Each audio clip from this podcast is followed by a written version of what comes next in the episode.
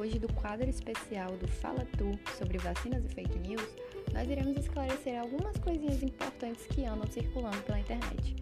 O boato de que a vacina para o Covid irá modificar o DNA dos seres humanos é um dos tópicos que nós iremos desmentir hoje. Se liga só. Nos últimos anos, as taxas de cobertura vacinal vêm caindo em todo o país e por isso doenças antigas como sarampo voltaram a aparecer. Uma das razões para essa queda é a propagação de alguns mitos sobre a vacinação, que acaba desencorajando e assustando as famílias a recorrerem a esse serviço que salva milhares de vidas. Com o Covid-19, infelizmente, não foi diferente. Diversas notícias absurdas se espalharam com facilidade e atingiram a população de forma assustadora. Por exemplo, uma pesquisa do Instituto Ibope publicada no dia 7 de novembro de 2020 mostra que cerca de 20% da população brasileira pode não se vacinar contra a Covid quando uma vacina estiver disponível e 5% dizem que não vão tomar a vacina de jeito nenhum.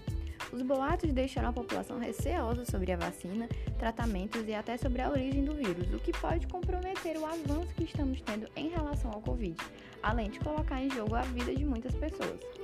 Durante esse ano atípico, mais do que nunca, a informação responsável é fundamental para garantir uma prevenção adequada e manter a população informada sobre os impactos da doença.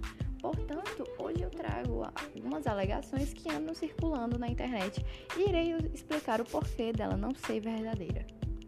Desde os primeiros resultados de eficácia e segurança de vacinas experimentais contra a Covid-19, mentiras sobre riscos não divulgados, entre aspas, ocupam as redes sociais. Um dos boatos mais perigosos sobre o assunto aponta o suposto efeito nocivo da tecnologia utilizada por alguns imunizantes ao nosso DNA.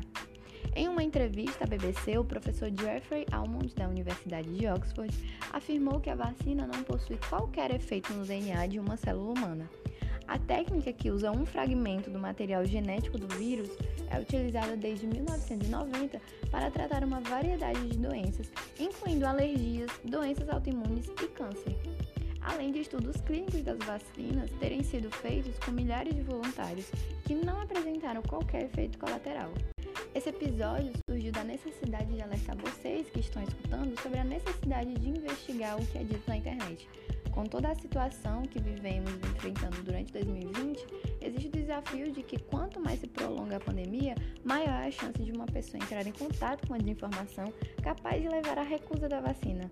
Antes de você compartilhar notícias que chamam a atenção, converse com algum médico ou com especialistas, procure fontes verdadeiras e não confie em achismo.